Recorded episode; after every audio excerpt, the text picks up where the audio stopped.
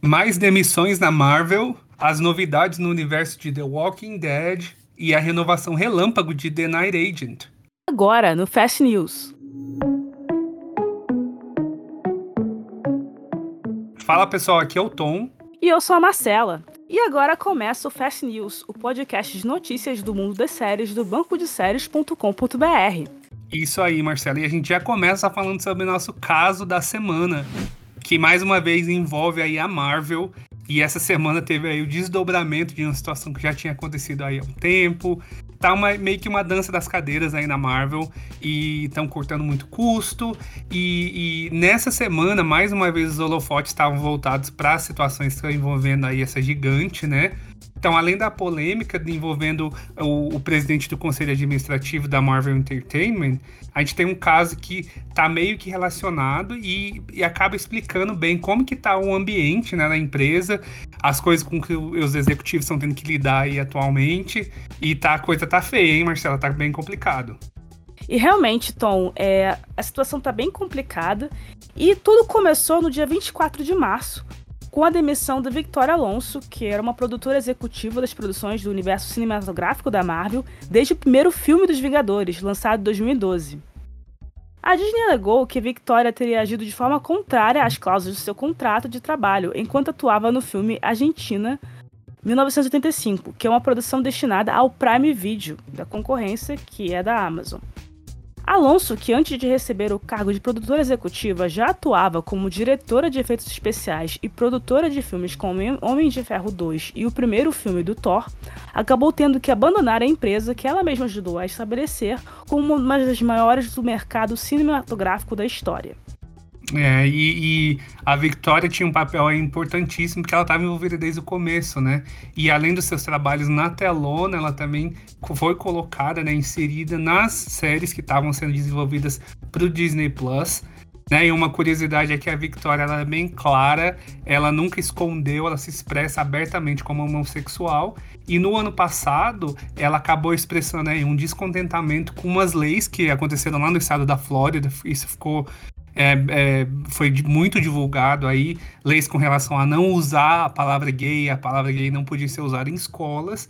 E ela foi, e ela usou as redes sociais, né, e também todos os meios que ela tinha para protestar e para deixar bem claro que ela é totalmente contra, né, como uma mulher lésbica que é, de que ela não aceitava aquilo. Pois é, e assim, a Disney, né, veio a público, falou que ela tinha descumprido cláusulas do seu contrato e em contrapartida, os advogados da Vitória Alonso disseram meio, por meio de nota que a Vitória, uma mulher latina e gay que teve a coragem de criticar a Disney, foi silenciada. Então, ela foi demitida quando se recusou a fazer algo que deveria ser repreendido. Fecha aspas. Pois é, e, fontes que têm acesso às informações, né, que tá do, de tudo que acontece lá na Disney, contaram para o The Hollywood Reporter que esse algo que a Victoria se recusou a fazer seria uma censura com relação a uma bandeira, é, né, que representa o movimento LGBTQIA+, né, é, que, que tava como parte de uma cena do filme Homem-Formiga Vespa Quantumania, então, para quem lembra, no filme tem é, quando uh, tem uma cena em São Francisco, né, na Califórnia, então é, tá assim na frente de lojas e tal, e tem, tinha uma bandeirinha ali, é, né, que representava aí a LGBTQIA+, e a Disney tentou cortar isso num mercado muito específico, que é no Kuwait. Então, a, a, apesar da, da, Disney ter uma política que trata produções com que eles tentam é, respeitar ao máximo ali o que os autores, o que a produção envolvida ali cria, eles têm que às vezes é, colocar algumas mudanças com relação às leis locais, né? Então no Kuwait é, eles são, enfim, as leis são totalmente homofóbicas e tal. Então a Disney acabou voltando atrás. A, a equipe da Victoria foi é, então meio que colocada ali para ser essa equipe que ia mudar os efeitos, até porque ela estava envolvida com os efeitos especiais, mas ela acabou não aceitando e como, né, se posicionando aí com relação ao que ela não queria fazer, ela não aceitava essa política. É, e essa não foi a, primeira oportunidade que ela apresentou descontentamento, né, com a posição da Disney com relação a, aos direitos LG, LGBTQIA+. É, porque no ano passado, por exemplo, ela já tinha cobrado o então presidente da Disney, Bob Chapek, para ter uma posição mais clara da empresa com relação às restrições que estavam acontecendo é, em leis nos Estados Unidos ou em outros países onde homofobia é considerada crime. É, mas ela, e ela expressou sua indignação né, com até uma citação que ela disse. Então, eu te peço novamente, Sr. Chapek, por favor, mostre respeito se o que nós vendemos, a ideia de família, assuma uma posição perante essas leis malucas e retrógradas. Tome uma posição pela família. É, e, a, e fora esse caso da Victoria Alonso aí, que foi realmente uma bambambam bam, bam ali na equipe, né? Ela, ela fez muito pelo universo. Ah, essa semana também as demissões não pararam, e de acordo com o New York Times, aí já na segunda-feira, a Marvel também demitiu o presidente do conselho de administração da Marvel Entertainment, que era o Isaac Ike Permuter que isso tudo faz parte de uma estratégia de que o grupo tem de um corte de custos que ele foi aí iniciado né, na segunda-feira. Mais de 7 mil pessoas perderam o emprego né, nessa, nesse corte. E o objetivo é economizar 5,5 bilhões de dólares para que a empresa possa ter lucro aí em atividades de streaming. Que eles devem ter investido muito e agora estão querendo meio que correr atrás do prejuízo. É, e um boato interessante, né? Que é um boato bastante antigo, inclusive, né? Para quem acompanha a Marvel, talvez já saiba. É, mas para quem não, não, não sabia, o Ike Perlmutter, ele era uh, o CEO da Marvel Entertainment na época que tinha começado o MCU. E ele é meio, era meio que chefe do Kevin Feige. E é o que acontece é que os boatos dizem que o Kevin e outros executivos, né, queriam que tivessem filmes com protagonistas ou mulheres ou personagens negros é, entre os heróis. E o Ike Perlmutter aparentemente é, não era muito favorável a isso, né? Ele achava que não seriam filmes lucrativos. E aí, né, teve um, um embate ali. O Kevin Feige foi quase demitido da Marvel, mas então o Bob Iger, que era o presidente nessa época, ele acabou fazendo uma separação para ter a existência então da Marvel Studios com o Kevin Feige sendo o manda-chuva ali e ele tendo maior independência para fazer os filmes, né? E o Ike Perlmutter ele acabou ficando mais com a parte de é, televisão, né? De séries, então, por exemplo, as séries da ABC como Agents of Shield e até mesmo as séries da Netflix ali como Demolidor meio que ficaram por um tempo sendo cuidadas pelo Ike Perlmutter. Então, é interessante agora que ele esteja saindo da Marvel. E agora a gente vai para as datas de estreias. Isso, então a gente começa falando de um teaser que o Hulu anunciou aí para a terceira temporada do reality show The Kardashians, que já volta aí dia 25 de maio. Isso aí. E a série Invasão Secreta da Marvel ganhou data de estreia. Ao acessar a página é, da série no Disney Plus, há um informativo de que ela estreará no dia 21 de junho na plataforma. E antes anunciada aí para o dia 28 de abril, agora a segunda temporada de The After Party, que é a série original do Apple TV Plus, foi definida para 12 de julho. A notícia foi dada pelo ator Kim Jong através do Twitter. Ele vai estar presente no novo ano da série juntamente com Zoe Chow, Paul Waterhauser, John Cho e outros nomes aí no elenco. Agora, passando para as renovações e cancelamentos da semana, a gente já começa aí com as renovadas. Uh, para quem tá ouvindo, vocês assistem Blue Bloods, aí já tem muitas temporadas né, na, na CBS. Então, então os fãs já podem comemorar, porque a série ganhou uma confirmação da 14 temporada pela CBS. E, né, entre as estreias recentes, né, uma que foi sucesso estrondoso na Netflix sendo considerada a terceira melhor estreia de uma série original do streaming, foi o hit The Night Agent, que conseguiu já garantir uma segunda temporada. Terão 10 novos episódios marcados para estrear já em 2024. E a fila de doadores compatíveis não para de crescer, e a prova disso é que o CTV renovou Transplant para uma quarta temporada. E vida longa e próspera realmente chegou para as séries do universo do Star Trek o Paramount Plus garantiu que Star Trek Strange New Worlds terá uma terceira temporada e Star Trek Lower Decks terá uma quinta temporada. Lembrando que a segunda temporada de Strange New Worlds ainda vai estrear no dia 15 de junho. E a BBC One renovou The Outlaws para sua terceira temporada e Strike para sua sexta temporada. Agora vamos para as séries canceladas ou que tiveram é, a última temporada anunciada. Começando por uma série que não é bem um cancelamento, né? Justamente foi anunciado que vai ser finalizada. É que a série brasileira Bom Dia Verônica irá terminar na sua terceira temporada na Netflix. Anteriormente já tinha sido anunciado que a próxima temporada teria apenas três episódios, então essa notícia do, da finalização só confirma que a história já vai ser concluída. Não, mas se vai ser concluída já é uma vitória para os fãs, né? Quem vê série sabe que ter final é tudo quando a gente tem uma série.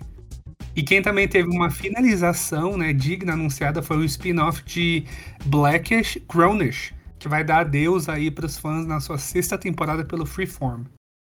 Agora um cancelamento raiz, né, de verdade. A série Maternal, que é da canal britânico ITV, teve seu fim anunciado após sua primeira temporada. E ainda falando em séries britânicas, a série Britânia também foi cancelada em sua terceira temporada pelo canal Sky. E aproveitando aí essa leva de cancelamentos, o Sky Max também cancelou The Rising, após aí apenas uma temporada. Já no BBC One, é, foi, foi anunciada a finalização em sua primeira temporada da série Half and Kate, que era uma minissérie spin-off de The A-Word. E a Fantasma do Fim veio para assombrar os fãs de Ghosts. A série vai ser finalizada em sua quinta temporada pela BBC One. Então, mais atenção aí para quem tá ouvindo, só não confundo a versão americana, né? Que ela continua em exibição pela CBS. A gente tá falando aí da original britânica, que vai chegar ao fim aí depois de cinco temporadas. Passando agora para os trailers, a parte que geralmente eu me animo aí com relação às coisas novas. A gente não viu muita inovação exatamente nos trailers, mas o primeiro trailer que a gente destaca hoje é para mais uma nova série da franquia de The Walking Dead, que veio o trailer dessa semana, que é Fear the Walking Dead, que tá aí vindo pra última temporada. Também estão. Na verdade, passaram da hora de, de terminar, mas agora finalmente vai acontecer. Os últimos episódios vão começar a ser exibidos aí em 14 de maio pela AMC nos Estados Unidos. E, né, falando de outra série que vai também ser finalizada, apesar de não ser tão longo quanto Fear the Walking Dead, a Netflix divulgou o trailer da segunda parte da segunda temporada de Firefight Lane, que tem a Kathleen Hell, né, que conhece ela de Grey's Anatomy, e que vai chegar ao catálogo do streaming no dia 27 de abril. E falando ainda da Tudum, a Netflix liberou o trailer da sua nova minissérie Florida Man, em que o ator Edgar Ramirez vai interpretar um ex-policial endividado que vai voltar à Flórida para procurar namorado de um mafioso. A série estreia dia 13 de abril. Bem, tem uma nova minissérie no Prime Video chamada Dead Ringers, que é estrelada pela Rachel Weisz e ganhou o trailer nessa semana também. Nela, Rachel interpreta as irmãs gêmeas Elliot e Beverly Mantle, que compartilham tudo na vida: drogas, amantes e um desejo implacável de fazer o que for preciso, incluindo ultrapassar os limites da ética médica, em um esforço para desafiar as práticas antiquadas da ginecologia e obstetrícia e trazer atenção à saúde da mulher em primeiro plano. São seis episódios que estreiam no dia 21 de abril. E a nossa queridinha tá de volta. A HBO divulgou o trailer da quarta e última temporada de Barry, que retorna já no dia 16 de abril. E para os fãs, né, a geração kids e também adultos, né, que amam Star Wars, eles estão muito bem servidos. Uma nova série animada chamada Star Wars Young Jedi Adventures ganhou pôster e três curtas já foram disponibilizados no canal Disney Junior no YouTube. É uma série que acompanhará aprendizes Jedi enquanto eles estudam os caminhos da força e se tornam Jedi, desenvolvendo valores como compaixão, autodisciplina, trabalho em equipe, paciência e amizade. A estreia acontece no Star Wars Day, no dia 4 de maio, no canal Disney Junior e no Disney Plus. E voltando a falar do universo de The Walking Dead, também essa semana um spin-off da série original chamada The Walking Dead Dead City ganhou um novo teaser. Tá? A história vai seguir Maggie e Negan, que eles vão viajar para uma Manhattan pós-apocalíptica, isolada do continente. Quando eles chegam lá, eles percebem que a cidade está em ruínas, cheia de mortes e habitantes que fizeram de Nova York seu próprio mundo cheio de anarquia, perigo, beleza e terror. A série será dia 18 de junho também no AMC.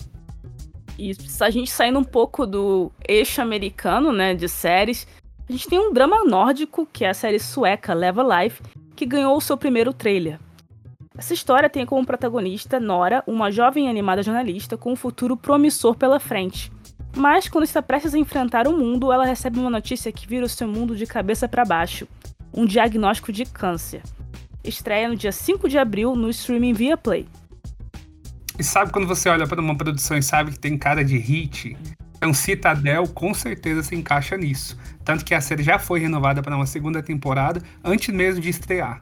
Então, essa semana o Prime Video divulgou um novo trailer das, dessa série, né? Que vai ser estrelado por, pelo Richard Madden, de Game of Thrones, e a Priyanka Chopra Jonas, que tava aí, para quem é, seria do raiz, já deve ter visto aí a Quântico, né? Quem, quem, não, quem não lembra de Quântico?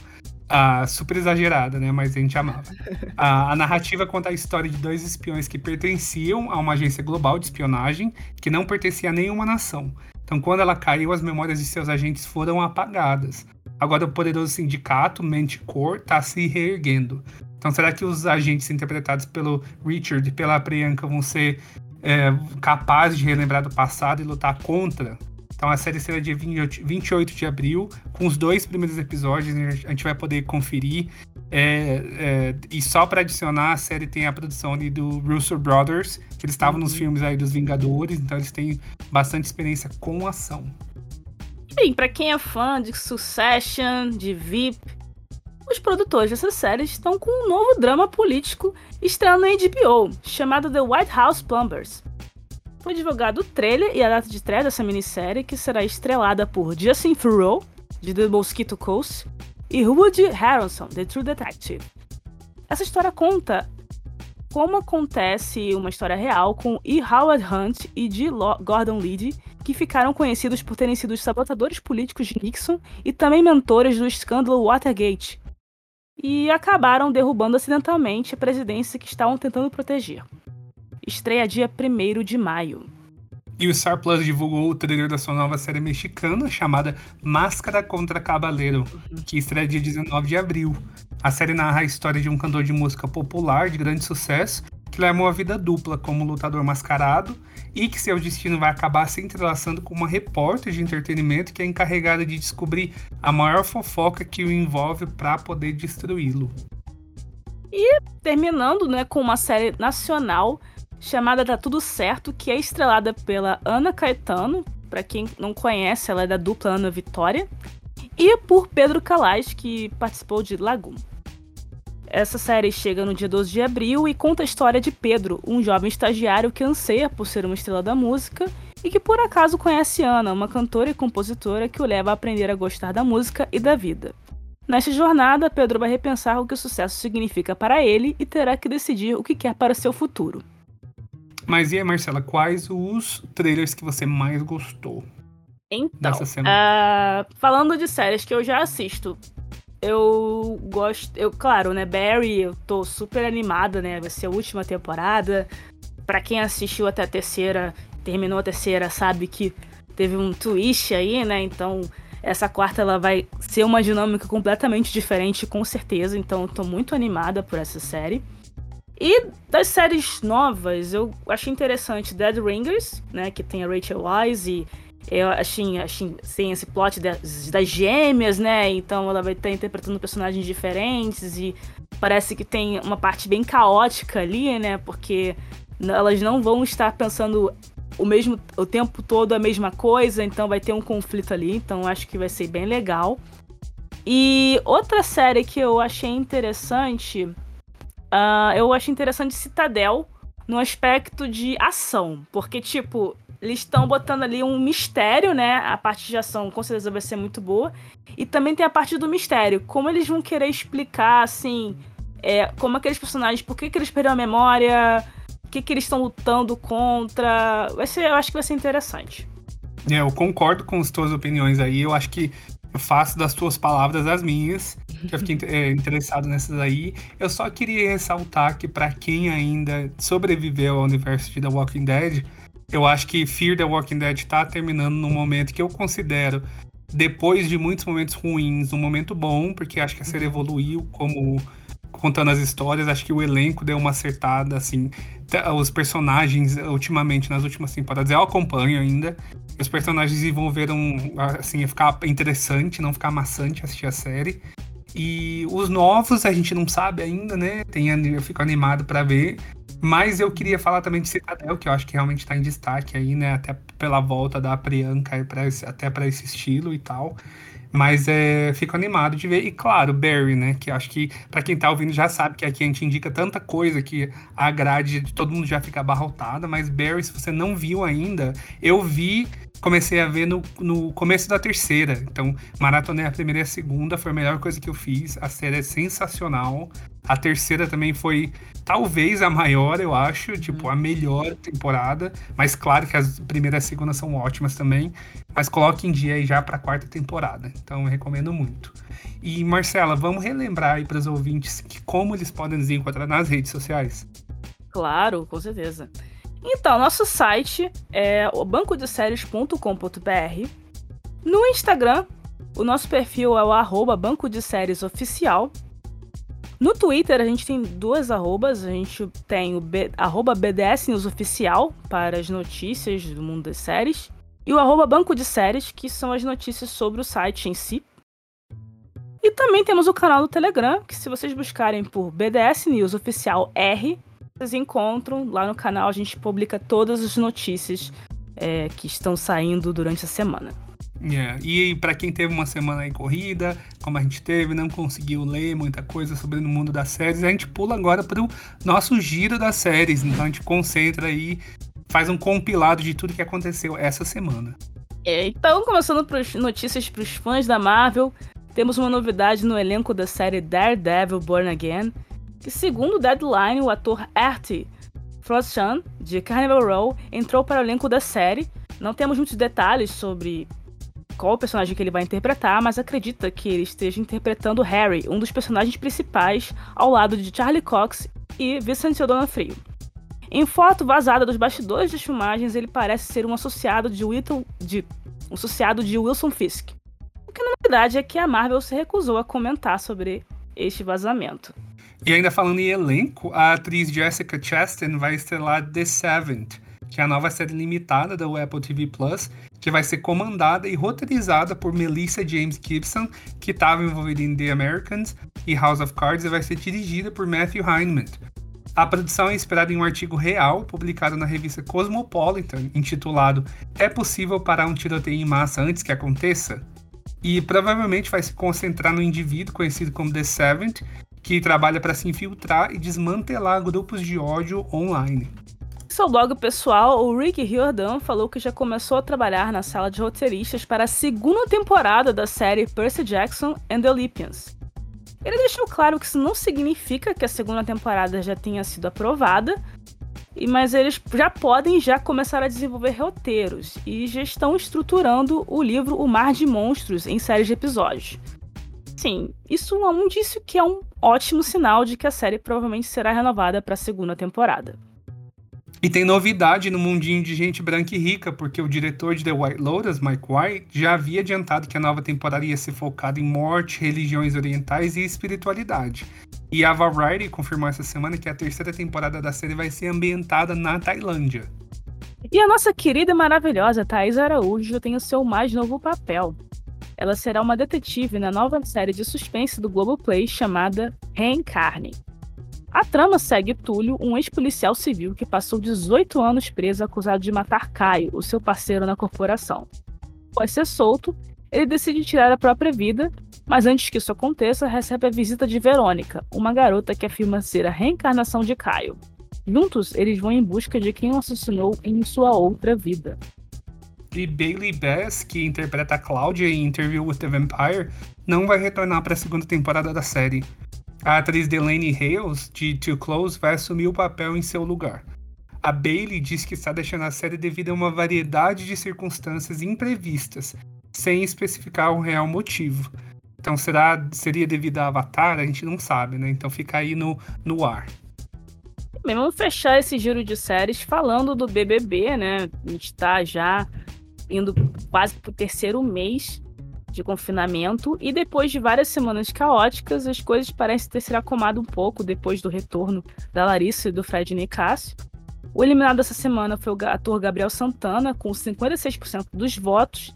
E para as quatro sobreviventes do quarto deserto, a sorte parece estar ao lado delas. A Aline garantiu a liderança, enquanto Amanda e Larissa são a dupla de anjos, que vão imunizar uma pessoa no domingo. Elas só não garantiram o poder coringa que ficou para Sarah, o que significa mais uma semana para participante no jogo. A novidade dessa semana é que é um paredão quádruplo que terá um voto para salvar ao invés de eliminar. Uma clara estratégia do Big Boss, Boninho, para dividir as torcidas. E antes da gente chamar os nossos destaques da semana, a gente vai lá para a redação do BDS, onde está o Pedro, que vai trazer as novidades dos streams nessa semana que passou. Vai daí, Pedro. Oi pessoal, e aí, tudo bem com vocês? Aqui quem fala é Pedro e hoje eu vim trazer as principais novidades que chegaram ao longo da semana nos streams brasileiros. E para começar, como sempre, a gente começa logo pela Netflix, porque na quarta-feira chegou a primeira temporada das séries Wellmania, Emergent New York City e Unseen. Na quinta-feira chegou a primeira temporada de Unstable, já na sexta chegou a primeira temporada de Copycat Killer e ontem, no domingo, chegou a primeira temporada de Kriegs Sailor. Eu acho que eu falei tudo errado, mas é isso. Indo agora pro Prime Video, na quinta-feira, a única coisa que chegou foram os três primeiros episódios da série The Power. E no Disney Plus não foi diferente, porque a única coisa que chegou de novidade mesmo foi é, a segunda temporada de Duke Aloha MD, que chegou na sexta-feira lá no streaming. Na quarta, a única coisa que teve de novidade mesmo foi a season finale de Star Wars The Bad Batch e um novo episódio de The Mandalorian, mas que não é tanta novidade assim porque todo mundo sabia que iria chegar. Já no Star Plus, na quarta-feira, a única coisa que chegou também foi a segunda temporada de O Rei da TV. Indo agora para HBO Max, durante a semana nós tivemos a adição da primeira temporada da animação O Resort Zoo Back. E durante a semana chegaram novos episódios de um monte de séries, como All America, Calm Cat, Força da Mulher, Perry Mason, Rain Dog, Superman Lois e algumas outras. No Paramount Plus também só chegou uma coisa de novidade que foi a série Rabbit Hole, Jogo de Mentiras e alguns novos episódios das séries que estão saindo semanalmente. Na Apple TV Plus, na quarta-feira teve a estreia da primeira temporada de The Big Door Prize e na sexta a season finale da primeira temporada de Liaison e o lançamento da primeira temporada de Eva the Omelette. Já no Globoplay, na terça-feira chegou a segunda temporada da novela portuguesa Mar Demais. Na quarta chegou a série documental Jesse e Colombo. E na quinta chegou a sétima temporada de Chicago Med no catálogo do streaming. No Lionsgate Plus essa semana não teve nada de novidade, mas na sexta-feira chegou ao fim a terceira temporada de Party Down. E o Discovery Plus não divulgou o que teve de novidade essa semana. Bom, é isso, pessoal. Vou ficando por aqui. Marcelo e Tom é com vocês. Até a próxima, gente. Oi, Pedro, muito obrigada. Foi muito bom a gente ver quais foram é, as novidades aí dos streamings. E bem, a gente vai agora pro destaque da semana, né? Eu não tô vendo muitas séries, mas eu estive recentemente é, com um reality, né? Que assim, eu já devo ter falado várias vezes, mas essa temporada agora foi muito boa. Bem, eu gosto muito de Survivor, mas tem uma versão de Survivor, que não é americana, que quem, assim, é muito dedicado a Survivor gosta bastante, que é o Australian Survivor, né? A versão australiana. E essa última temporada agora, que passou em fevereiro, março, né? E acabou de passar é, nessa segunda passada, foi muito boa. É uma temporada Heroes vs Villains, né? Então, para quem tá familiarizado com o Survivor americano, é, foi a temporada 20 do americano. E agora, do australiano, foi a temporada 10. E eu achei uma temporada maravilhosa. Tem, tem participantes muito carismáticos, tem estratégias maravilhosas, tem tribal councils que você fica assim, chocado com o que aconteceu. Assim, é fantástico. E eu acho que quando você vê quem vence também, eu acho que é bem satisfatório para a história toda. Então, super recomendo. Olha, coragem, viu? Depois de 22 anos aí, eu já tô nas últimas ali com o Survival americano, já tô ali Sabe, aquela série que você. Na verdade, é um reality, né? Que você não consegue largar. Falar, eu já fiquei há 20 anos acompanhando, é. não vou largar agora, né? Essa altura do campeonato. Mas, é, enfim, é coragem, coragem, né? Eu, como num. Uh, acho que a última vez que eu tava uh, como host do Fest faz algumas semanas aí. Então, meio que acumulou algumas coisas que eu, de fato, consegui ver. Então, a, o meu primeiro destaque vai para Daisy Jones and the Six, que é a original do Prime Video, é, que eu andei lendo bastante. Inclusive, tem uma crítica lá do Marcana no BDS, para quem assistiu ou para quem quer assistir, é uma boa dar uma lida, que é uma adaptação de um livro. Então, eu não li o livro, eu me alienei desse, desse aí. Acho que sempre tem uma disparidade entre livro e Sim. série, ou livro e filme. Acho que isso a gente já está acostumado a ver. Então, para quem leu, para quem não leu, acho que fica aí, acho que a série agrega pelo menos alguma coisa. E eu gostei muito, principalmente que a série traz ali a história da, dessa banda fictícia, mas tem uma obra real. Então, tem um, um álbum ali que tá na, na trama e que também tá disponível aí no Spotify, no, nos agregadores de áudio para ouvir. Amo a ideia de que a gente tem uma coisa concreta ali, então gostei muito. Ah, outro destaque que eu queria falar é Swarm, que é Enxame, né? Que também é original do Prime Video, que estreou aí acho que é umas duas, três semanas. Que é aquela série que fala sobre a cultuação dos ídolos e claramente ali é, faz um paralelo com a carreira da, da Beyoncé e da, da Beehive. Dessa, eles, claro que eles exageram muito, né? Colocaram uma história meio de terror aí ao redor. Mas a, a Dominic Fishback, ela, ela é a protagonista, ela tá assim, sensacional. A série é bem. segue essa coisa bem assim, meio chocante, assustadora, que tem muito a cara do Donald Glover, né? De Atlanta. Então é o estilo ali muito presente. Eu gostei muito, achei, achei que vale muito a pena assistir. Ah, tem uma, uma série um pouco mais antiga que estreou no ano passado, que é, que é de produção executiva da Issa Rae de Insecure, que é Rap Shit.